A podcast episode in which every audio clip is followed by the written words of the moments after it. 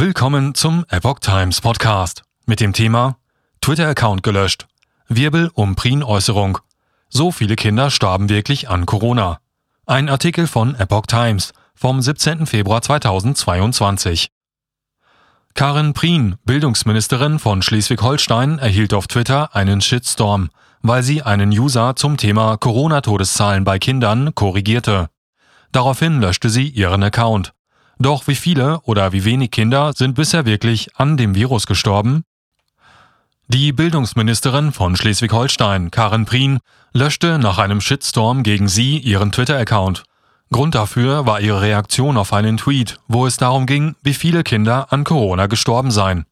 Ein Twitter-Nutzer behauptete, dass in Deutschland bisher 65 Kinder durch Corona gestorben seien. Daraufhin antwortete Prien, Bitte differenzieren. Kinder sterben. Das ist extrem tragisch. Aber sie sterben mit Covid-19 und nur extrem selten wegen Covid-19. Viele warfen der Politikerin Empathielosigkeit vor und verlangten eine Entschuldigung.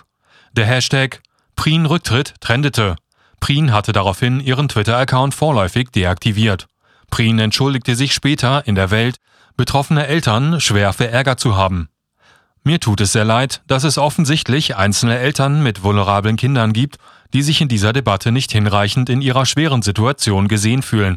Wenn es nun heißt, ich hätte kein Mitgefühl für deren Situation, schmerzt mich das, und es ist mitnichten der Fall, sagte Prien. Bild fragte nach. Doch wie viele Kinder und Jugendliche starben in der knapp zwei Jahren andauernden Corona-Pandemie wirklich kausal an Corona? Auf Bildanfrage teilte die Deutsche Gesellschaft für Pädiatrische Infektiologie mit, dass während der gesamten Corona-Pandemie in Deutschland bisher 21 Todesfälle 0 bis 17 Jahre dokumentiert seien. Sechs dieser 21 Kinder waren zum Zeitpunkt ihrer Infektion bereits in palliativmedizinischer Behandlung. Bei zwei Kindern war die Todesursache eine andere und Corona war lediglich eine Nebendiagnose. Zehn Kinder starben kausal an Corona.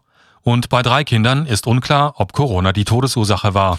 Somit war die Twitter-Korrektur der Bildungsministerin wohl berechtigt. Englische Studie. Ein ähnliches Ergebnis vermittelt auch eine britische Studie vom November 2021. Von allen gut 12 Millionen Kindern in England verstarben demnach von März 2020 bis Februar 2021 insgesamt 3105 Kinder. Davon hatten 61 einen positiven Corona-Test. 25 dieser Todesfälle waren eindeutig der SARS-CoV-2-Infektion zuzuschreiben, davon 22 durch die Covid-19-Erkrankung und drei durch eine andere Erkrankung. Damit lag der Anteil der Todesfälle durch SARS-CoV-2 bei 0,8 Prozent der 3105 Todesfälle insgesamt.